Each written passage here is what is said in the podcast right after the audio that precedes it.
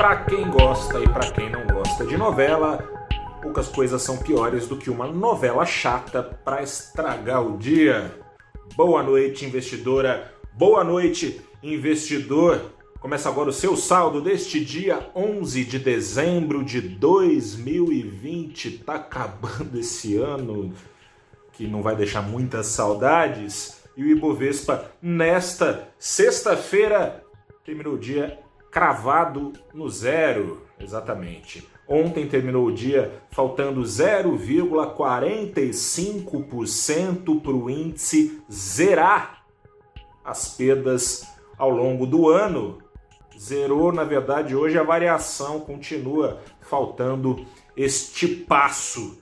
O dólar comercial operou o dia todo em alta, teve no fim do dia uma alta mais comedida do que foi ao longo da sessão, terminou em 0,14% de valorização aos R$ 5,04 é o nível da, de preço da moeda americana aqui no Brasil, mais baixo desde junho, voltou para o patamar de junho. Esse placar é muito empate, explicado pelo fluxo estrangeiro que seguiu dando as caras aqui no Brasil e ao contrário dos principais índices, ao longo da semana o Ibovespa indicou para cima pouquinho na comparação aos ganhos fortes das últimas semanas, mas ganho é ganho. O Ibovespa acumulou 1,21% de alta na semana e o dólar caiu 1,54%.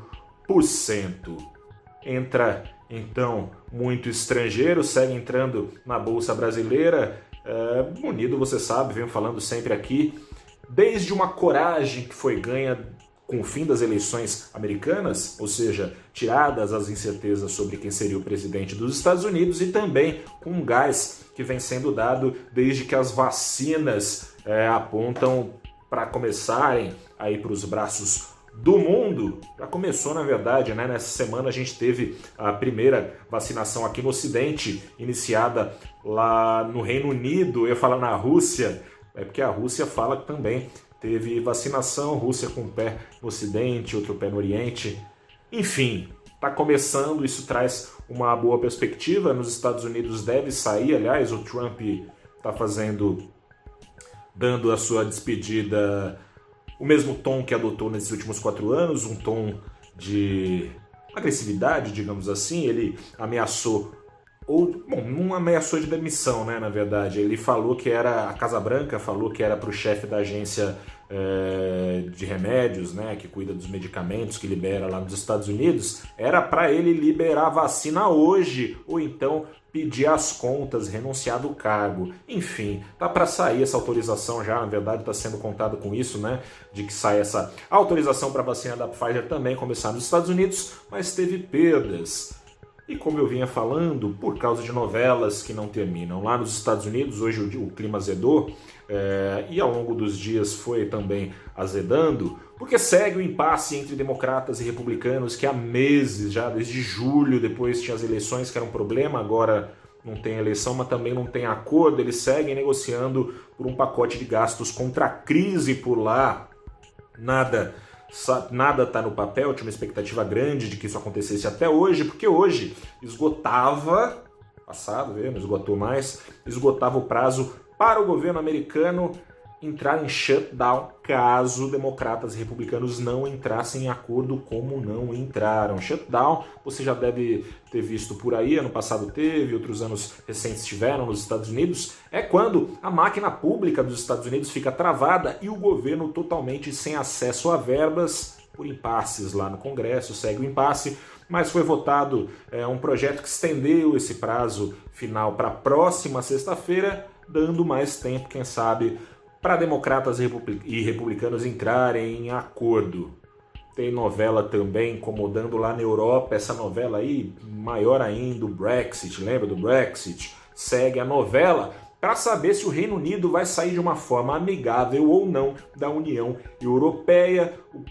O primeiro-ministro, eu falar presidente, primeiro-ministro do Reino Unido, Boris Johnson, falou que muito está se desenhando de acordo não feito, ou seja, sem aperto de mão, busca-se aí uma manutenção do livre comércio entre o Reino Unido e os seus vizinhos. Por um lado, o Reino Unido quer o mesmo tratamento dedicado ao distante Canadá. Por outro lado, a União Europeia bate o pé para não deixar muito fácil sair de lá, né? Vai que mais países resolvem puxar o carro da União Europeia, os países do bloco comunitário não querem isso, segue o impasse.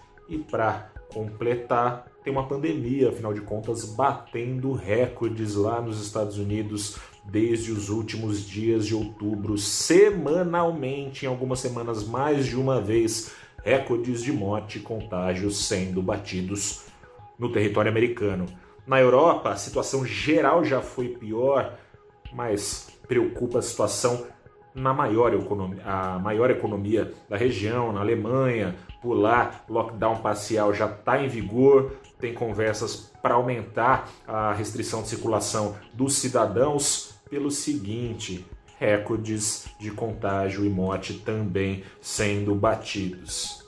E como novela ruim pouca é bobagem, e o Brasil, afinal de contas, é o maior produtor mundial de novelas, tem novela brasileira também sendo exibida pelo Congresso. Começo da semana é, tinha muita expectativa, né, para sair, enfim, o deslanchar das reformas aqui no Brasil. Na segunda-feira começou-se com uma expectativa muito positiva que se arrastou até o final quase da primeira sessão semanal de que fossem deslanchadas as reformas a partir da PEC do Pacto Federativo, depois emergencial, ia juntar com o PEC dos fundos, final do dia saiu um rumor de que estavam tentando enxertar lá no relatório que era guardado para o dia da PEC emergencial, feito pelo senador Márcio Bittar, furo no teto, de acordo com esse texto que rolou e ninguém negou a veracidade do texto, mas sim que fosse um texto final, é a versão de Bittar, estava lá a ideia de separar parte das receitas para que ficassem à parte do teto de gastos pelo período de um ano. Contabilidade criativa, é isso aí. O Brasil segue nessa novela. Aliás, esse é só um capítulo da novela brasileira de contabilidades criativas. Mercado com esse azedume, depois ao longo da semana saiu uma notícia e nada de relatório entregue e nada de é, desenrolar prático das coisas, mas saiu uma negativa, uma, uma negativa do Ministério da Economia em relação a isso. Saiu uma notícia falando que técnicos do Ministério já vinham ponderando que talvez tivesse que furar o teto mesmo se fosse necessário numa segunda onda pagar auxílios e que para isso poderia então livrar o governo então de um eventual crime de responsabilidade, o decreto de calamidade é, prorrogado para o próximo ano. Enfim, essa barafunda terminou com o seguinte: a promessa de reformas deslanchando logo após as eleições municipais completou duas semanas é, hoje que não foi cumprida essa promessa.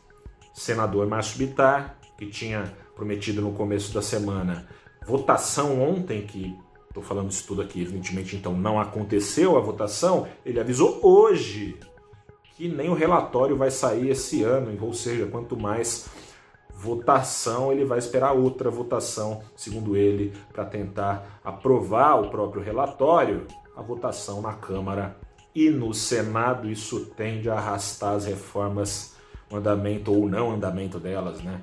Por mais tempo. Pois é.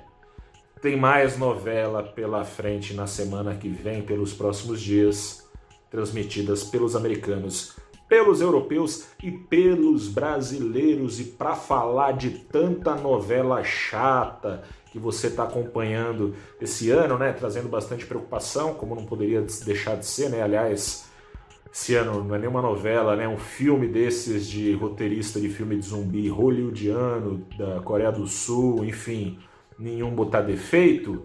Eu converso na próxima segunda-feira sobre isso, fazendo uma retrospectiva de 2020. Converso com o Luiz Sales, ele é estrategista-chefe da Guide. Converso também com o Roberto Indec, ele é estrategista-chefe da Clear. A gente bate um papo passando a régua nesse ano histórico. Infelizmente, uma página que ficará marcada ainda por algumas gerações. Um grande abraço para você, bom fim de semana. Reforço aqui o pedido de sempre. lavar a mão, usar álcool gel aí se der, máscara se precisa sair de casa para trabalhar, tomar todos os cuidados. Vamos que vamos, que já já tem um ano novo que tomara leve embora tudo o que está acontecendo, que você sabe muito bem, né? De ruim, muitas vezes, ao nosso redor. Grande abraço, boa noite, bom descanso, até a próxima e tchau.